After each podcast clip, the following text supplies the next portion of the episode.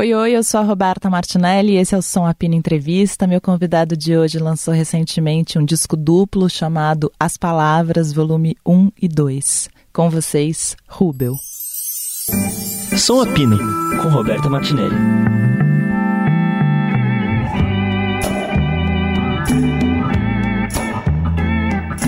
Valendo? Valendo, vamos lá. Rubel, a última vez que eu falei com você foi no, na pandemia, né?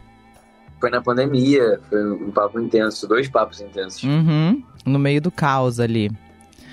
E eu fiquei lembrando que no meio daquele caos a gente ficava falando muito sobre o que seria esse terceiro disco, né? Verdade. Eu acho que.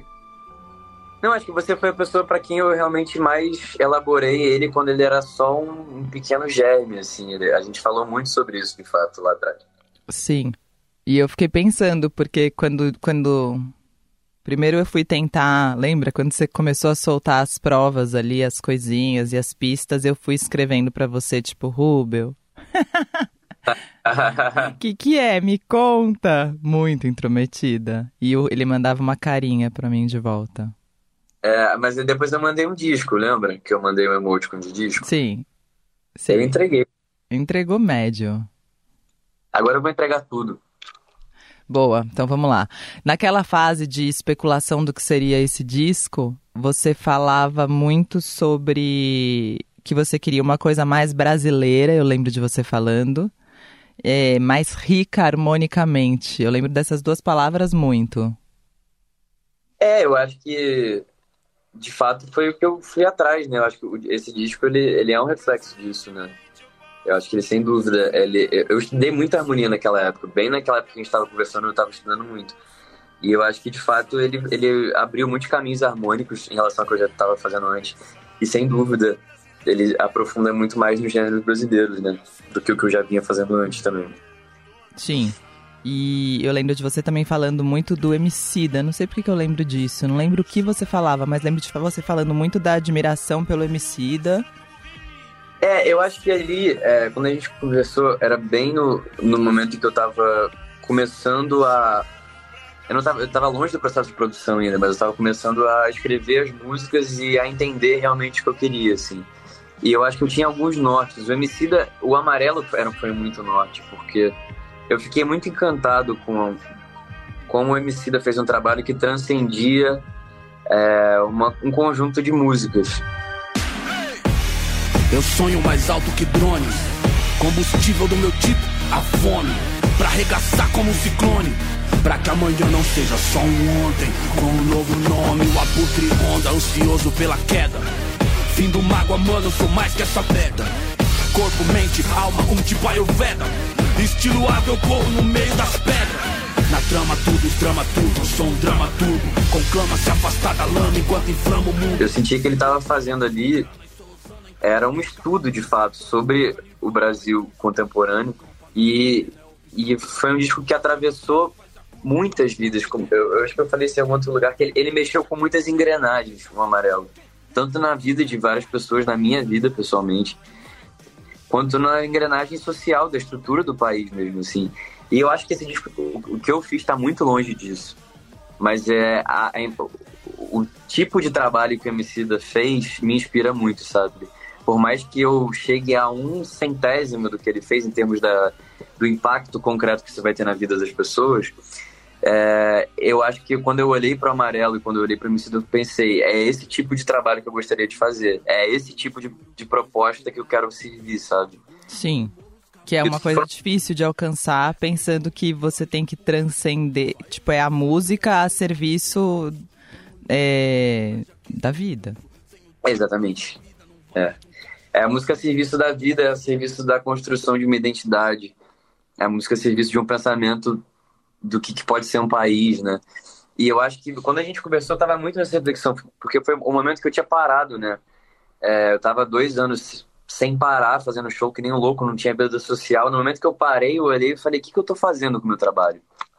Porque eu tava numa máquina, numa engrenagem tão maluca, e eu lembro muito claramente de falar sobre isso, assim que é uma engrenagem que você entra e seu objetivo vira fazer sucesso. E seu objetivo vira ter muitos números, é, encher casas de show e, e você começa a comparar os números, seus números com o número das pessoas que são seus contemporâneos. E, e eu vejo que é, quase todos os meus amigos músicos sofrem com isso. Porque a música vira quase que um jogo de você angariar amor, e angariar sucesso e angariar dinheiro. Assim. E, e quando eu consegui parar na, na pandemia por motivos terríveis, mas ainda assim foi um momento que eu consegui parar, é, eu comecei a reavaliar isso, assim, de, no sentido de que eu passei, sei lá, oito anos trabalhando desde o início do Pro para construir uma carreira, para chegar num lugar de destaque, para conseguir falar com muita gente. E meu pensamento era, e agora? Beleza, legal, agora eu consigo viver de música, agora tem um público que está interessado no que quer me ouvir. O que, que eu vou falar?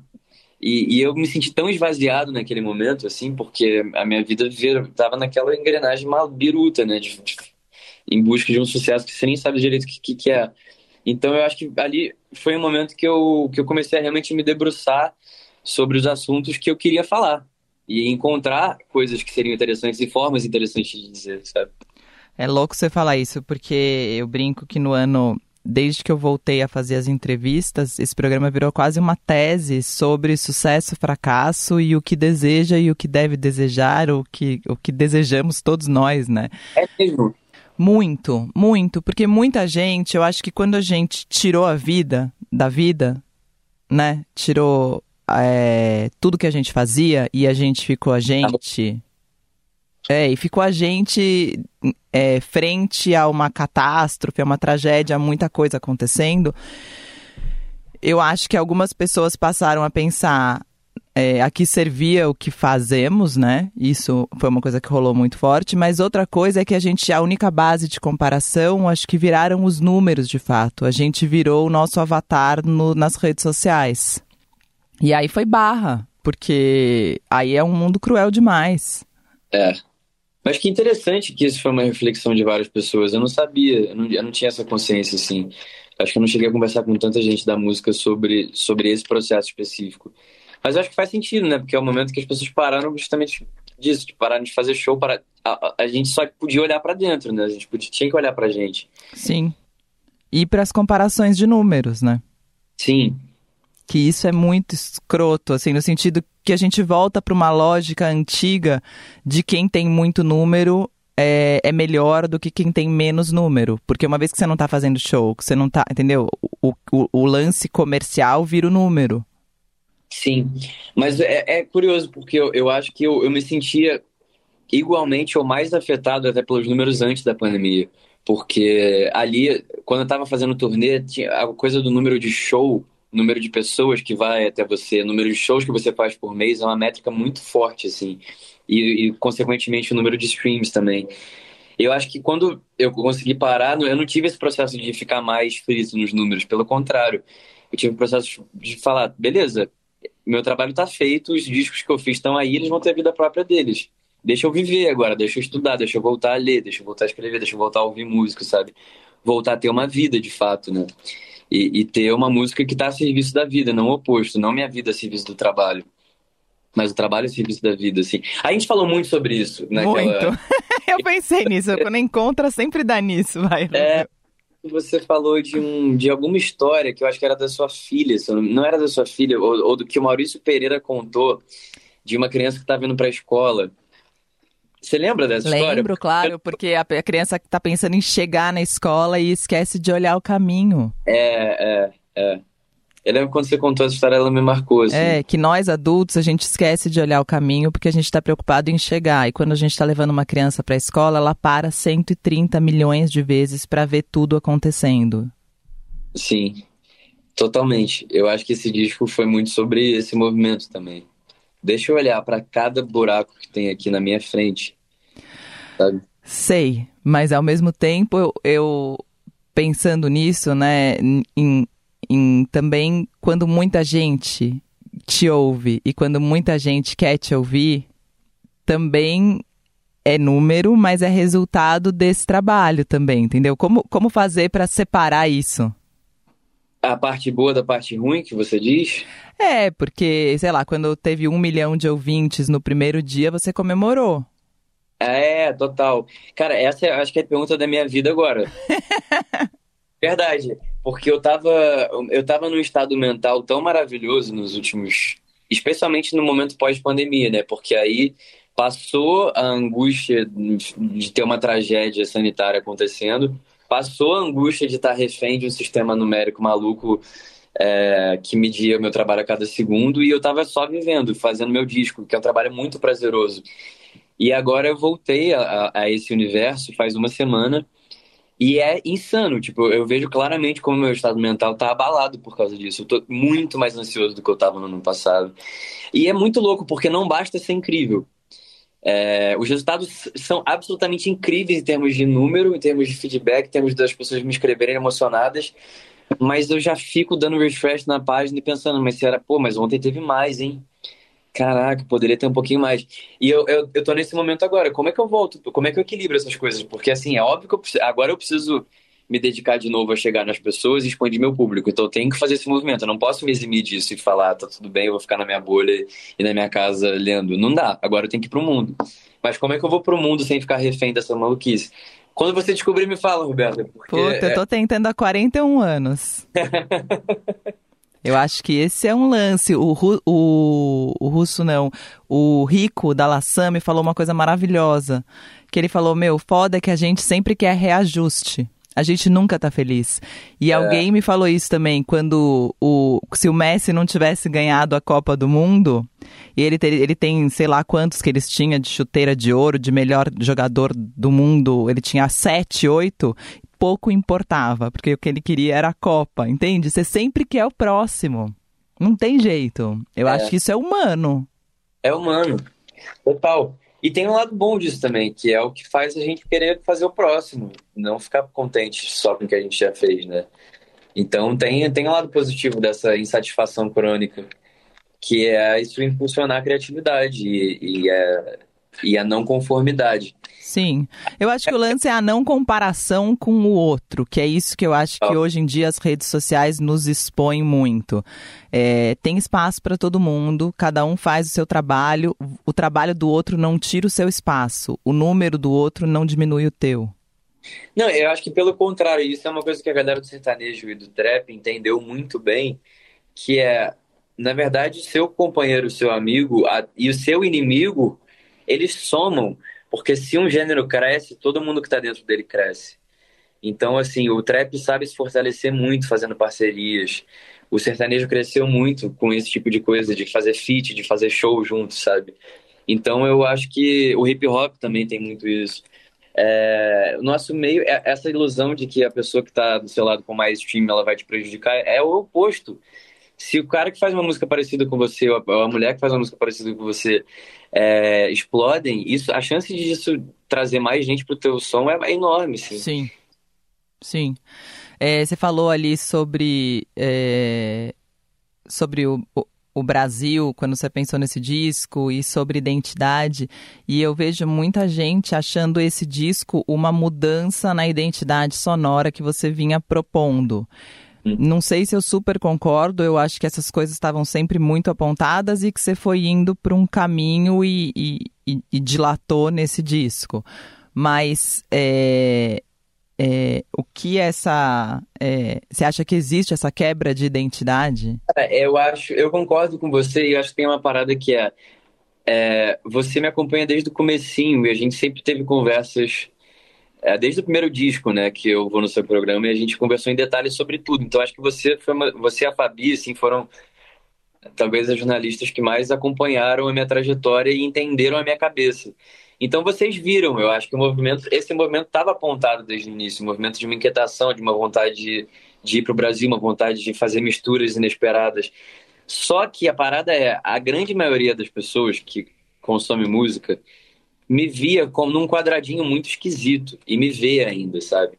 Porque eu acho que como Partilhar foi a música que estourou, especialmente a versão com a Vitória, é, e a outra foi quando Bate Pela Saudade, e como eu nunca coloquei muito para fora como eu penso e o meu jeito, eu acho que as pessoas me viam numa caixa que eu acho detestável, assim, que é uma coisa meio meio asséptica e romântica e inofensiva e aqui fofinho e tem uma parada, sabe, que é muito no fed nem cheira, sabe? Eu vejo muito e, e, é muito maneiro vendo os tweets sobre esse disco. Tem uma galera que fala, tem um que eu não vou conseguir reproduzir exatamente, mas é assim, ouvindo esse disco novo do Rubio, eu tô começando a achar que ele até transa sem roupa.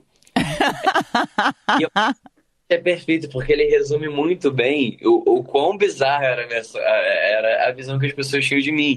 Então, assim, as pessoas que realmente ouviram o, o Casas e o Pro entenderam que ali tinha uma trajetória de enlouquecer um pouquinho, de fazer misturas com, com coisas que não se conversavam naturalmente.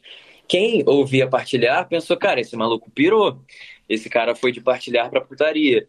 O que eu acho bom, eu acho bom que as pessoas levem esse choque também, porque eu acho que quem tinha essa visão muito estereotipada de um cara que acorda de samba canção e recita poesia, vai ter que rever essa, essa visão imediatamente, sabe? Eu amei essa descrição, Rubel, porque realmente talvez essa fosse a visão mesmo. Pois é. Que doido. Que doido. Que doido, mas eu acho que é uma coisa também. É, é fruto do, do, do, sucesso, é fruto do hit, entendeu? É, o hit te chapa. Exatamente, o hit chapa é uma ótima frase. É. E, e quando eu fiz o partilhar, especialmente a versão com a Vitória. Se for preciso, eu pego um barco, eu remo por seis meses como peixe pra te ver. Então, pra inventar um mar grande bastante que me assuste, que eu desista de você. Se for preciso, eu crio alguma máquina mais rápida que a dúvida, mais súbita que a lágrima. Viajo a toda força e no instante de saudade e dor, eu chego pra dizer que eu vim te ver. É, eu tinha a consciência de que isso era um risco. Eu pensei, tá, beleza, isso certamente vai ampliar meu público, eu corro o risco de ficar rotulado para ir por isso. Mas eu não vou ter medo disso agora porque eu tenho que acreditar que meu próximo trabalho depois de partilhar vai ser forte o suficiente para me ressignificar. Se eu perder essa batalha agora, eu tô fudido, sabe? Tipo, o, que eu pensei é, eu tenho que correr o risco de entrar no mainstream, mesmo que seja chapado, para depois construir coisas fodas aqui dentro do que ter medo de, de começar essa batalha lá do início, sabe? Sim. Então eu sinto que tô meio que vivendo esse, essa batalha que eu comecei a traçar lá atrás de partilhar, que é conseguir furar a bolha, conseguir entrar no mainstream, só que dessa vez conseguir entrar com é, mais facetas, não é nem rejeitando o que eu fiz, porque eu gosto de partilhar, eu, eu reconheço, ali faz parte de mim, Sim, mas assim... É maravilhosa. Entrar com, com, mais, com mais nuance, né? Entrar sem ser o cara que, que não transa nem pelado. Sim, é... Você falou sobre esses, esses. Eu lembro nos outros discos muito, e eu sempre tive essa visão de você também como um cara muito visual e um cara que construía imageticamente também a ordem dos discos. E esse disco, claramente, ainda mais com dois volumes, confunde muito mais quando a gente vai pensar nisso ouvindo o disco na ordem que foi proposto e tudo mais. Como foi Sim. essa construção nesse disco? essa foi a parte mais difícil desse disco, porque ele era o Frankenstein, por muito tempo ele foi, porque ele tinha muito, realmente eram muitos gêneros e eram muitos, muitos, muitos estilos diferentes de canção e de cantar e de intensidade, assim. Então a parte mais, meu grande medo era que ele saísse e as pessoas falassem, mas não dá para ouvir do início ao fim, sabe? Porque ele é uma playlist esquizofrênica, esse era meu meu pavor. E, e, ele foi até grande parte, do, até o finalzinho do processo, até, sei lá, dezembro, que saiu em março, né? Eu mandava para as pessoas e elas diziam: Legal, e, e, você já descobriu qual é a ordem? E, eu, e já era uma ordem na minha cabeça. E quando todo mundo respondia a mesma coisa, eu falava: Cara, tem alguma coisa errada com essa ordem, porque se, se ela não ela tá soando como uma não ordem ou, com, ou como uma desordem, uma coisa caótica. E aí eu passei janeiro inteiro, todo dia, ouvindo o disco do começo ao fim e remontando a ordem. Aí eu via, escrevi uma ordem nova. No dia seguinte eu ouvia essa nova ordem, fazia uma nova. Foram 30 dias fazendo isso. Até que eu cheguei no momento que eu dei play e falei, cara, agora parece um filme. Ou agora parece um livro, sabe? Tipo, cada música dialoga com a música anterior. E eu acho que esse processo final, assim, os 45 do segundo tempo, foi primordial para que a coisa parecesse mais coesa, sabe? E a audição fosse agradável, de fato, não fosse uma coisa incômoda, sabe? Sim, e a separação em dois volumes? Isso foi porque eu, eu entendi que ele ia precisar de mais de 15 faixas. Quando eu estava no meio do processo de composição, eu entendi que eu precisava de mais música para dizer as coisas que eu queria dizer. E aí eu, imaginei, já que ele vai ter 18 ou 20, por que não fazer logo um álbum duplo? Porque já serve como homenagem aos discos que eu ouvia lá atrás, que eram duplos, tipo o songzinho The Key of Life do, do Steve Wonder, Nada Como Um Dia Após Outro Dia, do, do Racionais. Tem um do Legião, se não me engano, acústico, que era um CD duplo, ou ao vivo do Legião, que era duplo. Eu sempre achei foda esse formato, assim. Tem uma coisa é, estranha, assim, de você saber que tem dois volumes. E aí eu queria resgatar um pouco essa parada, e eu sentia que isso ia despertar a curiosidade das pessoas também. Eu era uma provocada também nessa, nessa lógica do single, sabe? Eu achava que isso de alguma forma ia deixar alguém intrigado. Tipo, porra, como é que ele tá fazendo isso? Pode fazer isso de novo, sabe? E eu, eu sinto que a galera tá tendo um pouco essa reação, que é legal.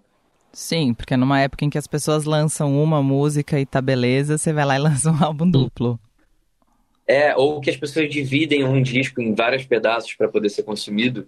Eu, eu escolhi lançar dois discos e ao mesmo tempo, assim, os dois inteiros, sem separação. Sim.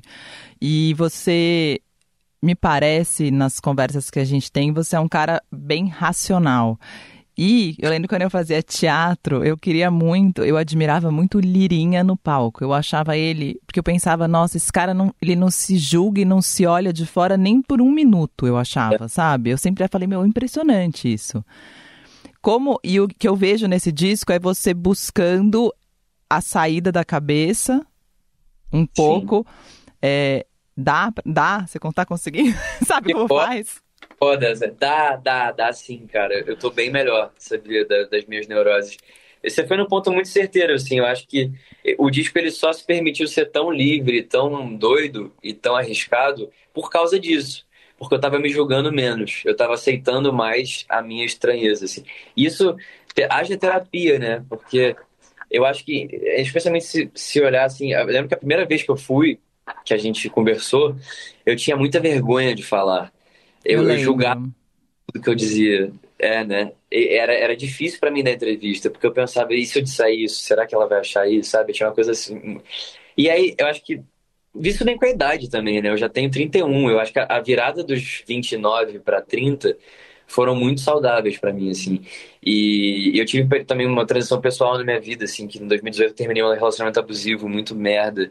E, e, e acho que tem uma reconstrução de uma alegria na minha vida mesmo. Acho que o disco tem essa parada de, de reconquistar um pouco o sabor da vida e me aceitar, sabe? Tipo, aceitar a minha esquisitice. Eu tinha muita vergonha dos meus pensamentos estranhos, sabe? Tinha muita vergonha de, tipo, de caraca, ele pode ser um pouquinho louco na forma de dizer algumas coisas. E aí, nem, nem sou tanto, sabe? Mas na minha cabeça era enorme isso. E eu acho que poder dar vazão para isso no disco, sabe? E não filtrar, tipo, eu não filtrei nada. Tudo que eu tinha de ideia ia pro disco, sabe? Então, isso foi muito libertador. E, e o que a gente tá falando antes também, tipo, da vida virante da arte, sabe? Eu acho que foi libertador porque na vida eu tava experimentando isso. Eu consegui, tipo, as minhas interações sociais estavam mais gostosas e viver tava mais gostoso, sabe? E estava mais leve e menos é, com menos julgamento. Então, eu acho que no disco me permite muita coisa que eu não me permitiria antes. E, e eu entendi, eu acho que justamente isso que, isso que é o maneiro. E talvez por isso me colocasse naquela caixinha tão quadrada, porque eu não colocar, eu não me permitia de fato fazer as coisas que fossem estranhas, sabe? Eu estava muito bem comportado para que nada desse errado, sabe? Então eu acho que tem esse momento, esse essa transição de falar, foda-se, deixa eu fazer um funk com o Gabriel do Borel, com respeito a esse gênero, mas eu quero falar putaria. E talvez eu seja esculachado por causa disso, talvez eu seja cancelado por causa disso, mas é eu sei que é importante para mim, individualmente, pessoalmente, nesse momento, fazer esse troço, sabe? Gabriel do Borel produziu, explodiu. Já são seis e meio, o bar ainda tá fervendo. Sacanagem solta, pegação no corredor.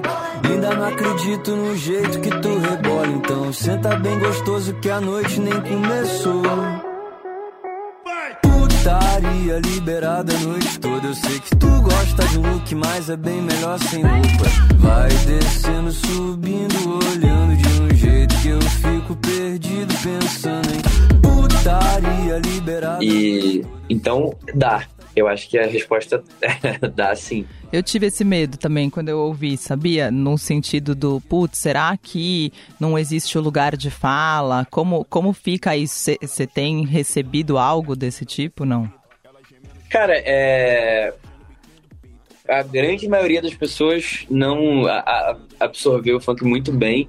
Tem uma galera que não gosta, simplesmente porque não gosta musicalmente. Eu li uma pessoa problematizando a questão, a questão social, assim. E, e eu tô ouvindo, assim, eu tô, eu tô parando para entender de fato se é uma questão delicada ou não. Mas eu, eu tô muito tranquilo com. Eu, eu quero muito entender se alguém de fato fica incomodado por causa disso. Mas eu tenho certeza absoluta que, assim, é, todo o movimento que eu fiz com essa música foi é, o movimento mais respeitoso possível. E eu, só, eu pensei o seguinte: eu só vou fazer um funk se as pessoas do funk estiverem comigo. Se o Gabriel do Barão não topasse, se a Carol não topasse, eu jamais lançaria, entendeu?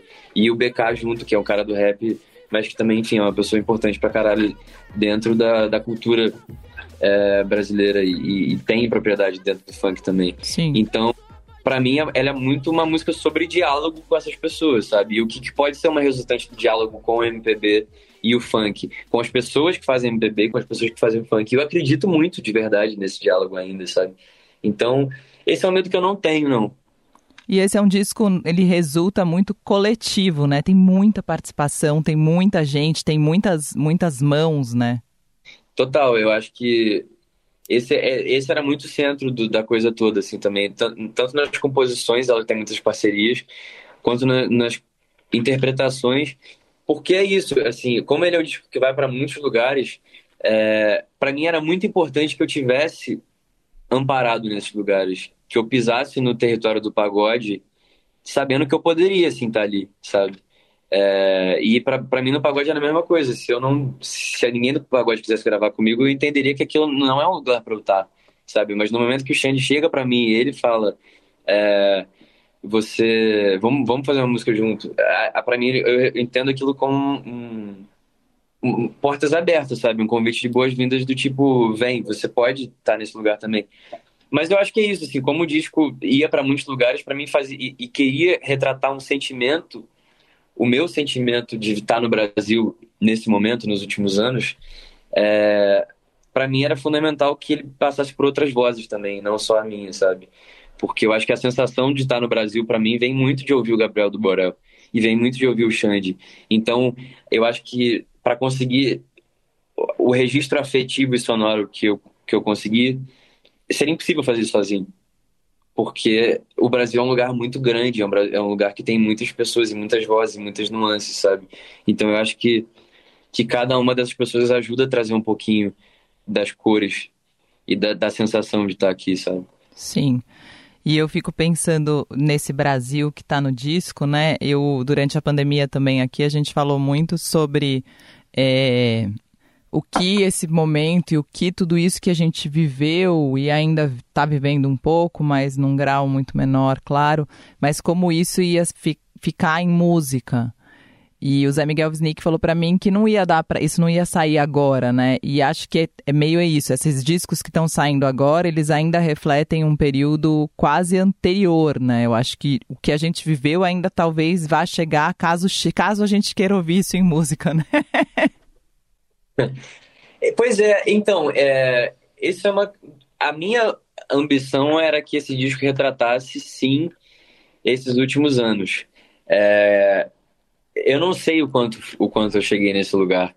Eu, terminando o disco, isso foi uma coisa que ainda eu senti uma certa insatisfação, do tipo, cara, eu não consegui falar de tudo que eu queria falar, sabe? Rubem, não Mas, dá capta um pouco desse, dessa confusão desse tempo, sim, sabe? Eu acho que de, em algum lugar tem uma vontade de, de algum grito de esperança dentro de um território devastado. Eu, eu sinto que o disco é um, carrega um pouco disso, sabe? Sim, mas dá conta, eu acho, de tudo que a gente passou, realmente não tá. E, e é isso, né? Eu acho que partindo, e é claro que é, mas é, é, é, é a sua visão e a sua vivência dentro desse Brasil. É isso. Então, Sim, por isso eu acho que o, o, lance do lugar de fala que eu falei antes não deve ser problematizado, porque você não está falando de um outro lugar nunca. Você está falando do seu lugar dentro desse é. Brasil. Exatamente. Não, isso é uma parada que também em algum momento eu entendi, que assim, é, ele, não, ele não se propõe a ser uma tese sobre o país e nem uma, um, um tratado político-social. Primeiro que eu não teria competência para isso, e segundo que eu acho que o trabalho da arte não é esse. Um, quando eu estava confuso com essas questões, um amigo meu trouxe isso. Ele falou, cara, se fosse para você fazer um tratado social do Brasil, você, você seria cientista político, mas você é músico, você é compositor. Então, ele é muito mais um registro afetivo da sensação da experiência de estar nesse lugar do que qualquer retrato objetivo sobre a realidade brasileira, porque seria impossível fazer isso, sabe? Impossível. Sabe, olha, eu vou fazer um parênteses na entrevista, vai parecer estranho, gente, mas engraçado, Rubio. Quando eu entrevisto você, e agora eu tava pensando nisso, eu tava durante a entrevista pensando, nossa, parece um. Eu não sei dizer, parece que eu fico tentando quebrar sua cabeça e você fica tentando quebrar a minha, sabe? Eu não tenho essa relação com nenhum entrevistado ainda, não tive. Não Total, joga jogos, jogos de provocação saudável. tipo, não, mas é real, mas é, é uma provocação no sentido de, mas você já pensou, você já olhou por esse lugar? E, e por isso, para mim, isso que é maneiro numa entrevista também, né? Que você se instigado a ver uma parada que você ainda não viu, sabe? Sim, e entrevistando também é legal isso. Eu fico meio tipo, putz, mas e agora? Mas e para onde eu vou agora que ele foi para esse lugar? Eu vou, qual o caminho que eu devo seguir? Bom, vamos falar então, ó, perdi o... Não, mas ó, uma coisa que me intriga no disco bastante, além depois de ouvir o disco, é a capa do disco, Rubel. E eu não costumo, eu acho ela lindíssima, mas ela me intriga. Eu não a compreendo tanto, ser bem sincera. É. Eu também não. é, eu acho que ela tem, ela passou por um lugar bem, é, bem mais gráfico. Ele não tem uma grande explicação, não. Eu acho que tem algumas vontades da capa. Eu queria botar minha cara para jogo, porque eu escondi minha cara por muito tempo e eu achava que era importante eu marcar isso agora. É, tem o vira-lata caramelo, que é um elemento brasileiro, eu acho que isso é uma escolha consciente. E tem o monstro azul, que ele faz parte da, da mitologia que a gente está criando. Agora, para além disso, eu acho que ela tem meio que vida própria, assim, porque eu olho para cada hora ela me desperta uma coisa, assim, tem uma coisa meio gangster, meio bicheiro, parece que tem uma coisa dando errado, parece que aquele cachorro tá preocupado com alguma coisa, ao mesmo tempo tem uma certa marra ali na minha postura. Sabe, parece uma coisa meio que. Tem, tem alguma coisa rolando ali. Tem alguma coisa rolando que não é boa necessariamente, não, sabe? Eu acho. Tem um pouco dessa sensação de. É, aquele... aquele pode dar merda, sabe? Um pouco isso, sim. Sim, e o monstro azul. O monstro azul me intriga. Sim. Mas eu acho que a, a, o que eu queria despertar era um pouco isso mesmo, assim. De você olhar pra capa e falar, eita, mas o que, que é isso, sabe? Por quê? E eu não tenho as respostas também, mas eu, eu acho que a vontade era, era mesmo essa, essa gerar essa, esse intrigamento, sei lá qual é a palavra. Provocação? Provocação. Tá. E o. o... É, fazer uma pergunta? É. Como que você vê é, o disco na, na sequência dos outros, né? Porque eu acho que a gente conversou muito quando o Casa saiu, assim, sobre como ele era em relação ao Pro e é uma pergunta pessoal, acho que até mais do que jornalística.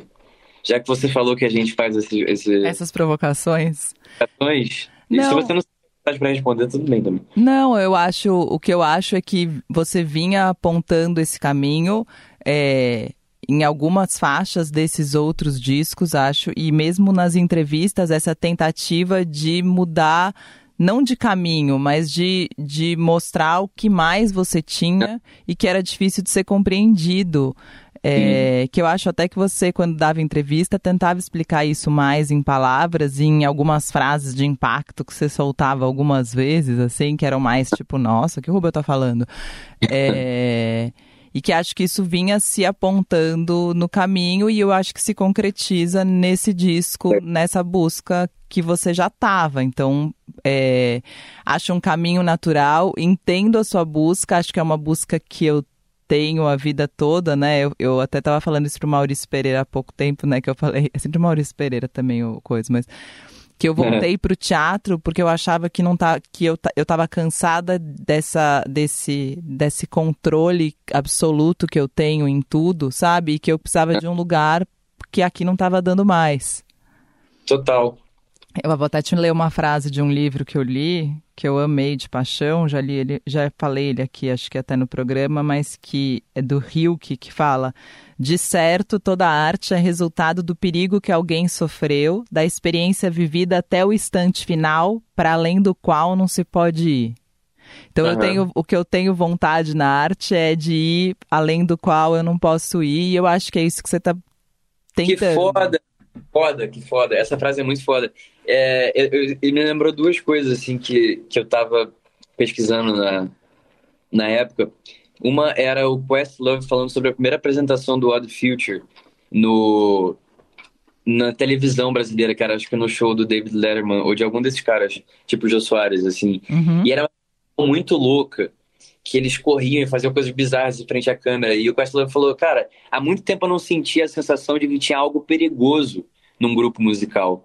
Eles me davam a sensação de perigo. Isso foi muito foda. Isso, para ele, foi uma coisa que ele, que ele queria sentir, não sentia muito tempo. E eu senti muito essa vontade. É, não, não ser perigoso de uma maneira óbvia, porque é óbvio que, meu, que eu não vou ser e meu trabalho também não. Mas no sentido de dele, dele assustar em algum lugar, sabe? De você, dele te despertar em algum lugar. E eu lembrei de uma frase que eu vi o meu analista falando numa palestra, que ele fala que o papel da psicanálise é ser como se fosse uma barata gigantesca que entra num salão de festas. Porque se você está no salão de festa, se entra uma barata gigantesca, você tem que subir na cadeira, você tem que pular, você tem que fazer alguma coisa. Te obriga a fazer alguma coisa, a reagir de alguma maneira, sabe? E ele estava dizendo que a análise para ele tem que causar, tem que despertar isso no, no paciente, alguma mudança de postura, alguma reconfiguração. E para mim a arte tem esse lugar também. Super. E, e eu pensei, cara, não, eu não posso fazer mais um disco que as pessoas vão ouvir e achar agradável. Eu não acho que é agradável escutar, não. Tipo, alguma coisa tem que acontecer com elas, mesmo que seja achar horrível, sabe? Eu prefiro isso do que o lugar que, que é garantido. Eu acho que tem tudo a ver com o que você está falando. Sim, super. É isso. Mas é um lugar dificílimo de ir, né? Porque é quase é. um. É um lugar de, de. Ah, é um lugar de experimentação que é, por exemplo, para mim, e voltar a fazer teatro, é um lugar seguro, porque eu não sou atriz e isso não é. Então, assim, eu tô correndo um perigo, mas não é um perigo de fato, porque não é meu lugar.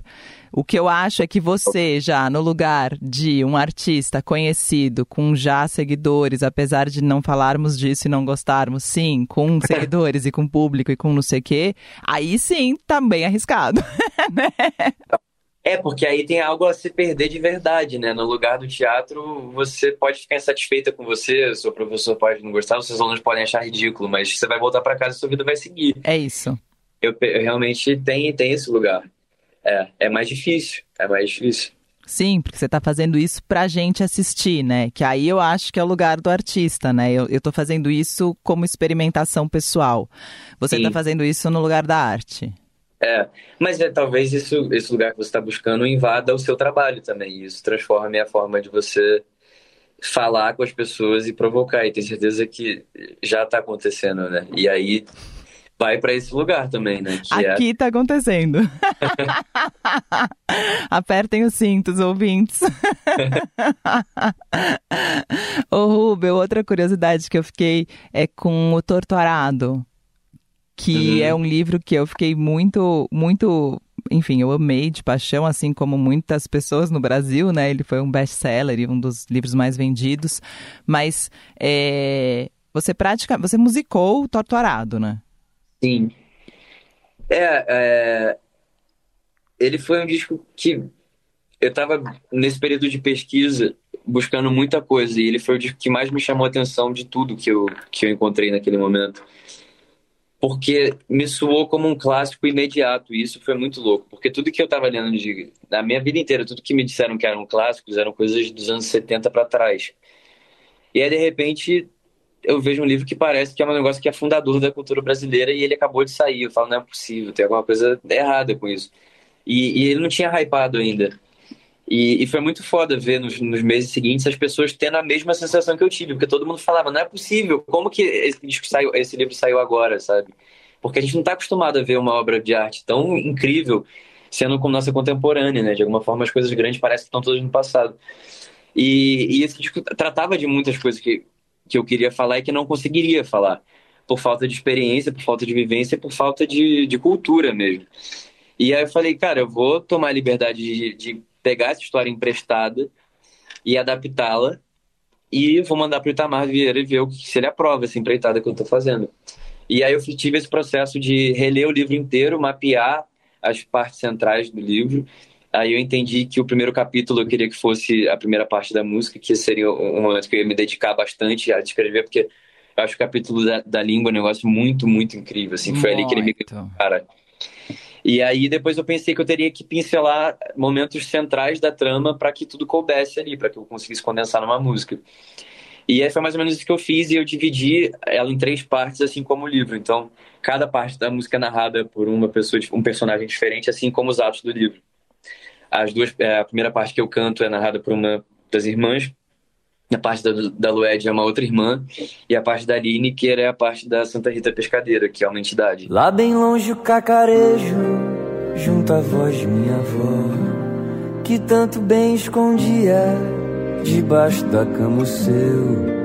E o nosso passado eu via dentro da sua mala o pó, e a luz de uma faca fria quase a me cegar os olhos. Refletiu a minha irmã. Quis sentir o seu sabor. É, então, de alguma forma, é, eu fui muito feliz no processo, porque eu acho que, que, o, disco, que o livro. Eita caramba! A música captou muito da, das coisas essenciais que estão ali no livro. E aí, quando eu terminei, eu mandei para o Itamar com uma carta grande explicando por que, que eu estava fazendo aquilo. E ele respondeu uma carta muito linda, é, dizendo que ele aprovava e que a música tinha captado a alma do livro e contando também histórias da vida dele que tinham a ver com, com a minha jornada, assim, de alguma maneira. E esse, para mim, acho que esse é o momento mais especial para mim de todo o, o, disco, é essa música e esse processo, assim. Que lindo. Carta a carta mesmo? Mão? Não, e-mail? Não, carta não, e-mail. é, carta porque é mais bonito, mas é um e-mail. Poeta. É porque eu, eu, escrevi, eu dediquei a escrever como se fosse uma carta, apesar de ser Ô Rubio, você percebeu que a gente estava chegando ali no ápice da loucura da entrevista e eu voltei porque eu... É verdade. Né? Eu não reparei o movimento, foi invisível para mim. Não, foi natural, mas durante eu pensei, falei, nossa, a gente meio tava assim caminhando pro fim numa loucura e eu vou re, re, ah. eu trouxe pro, pro lugar a Al, qual alguém... estou acostumada. Nessa nessa conversa. Rubel, obrigada sempre.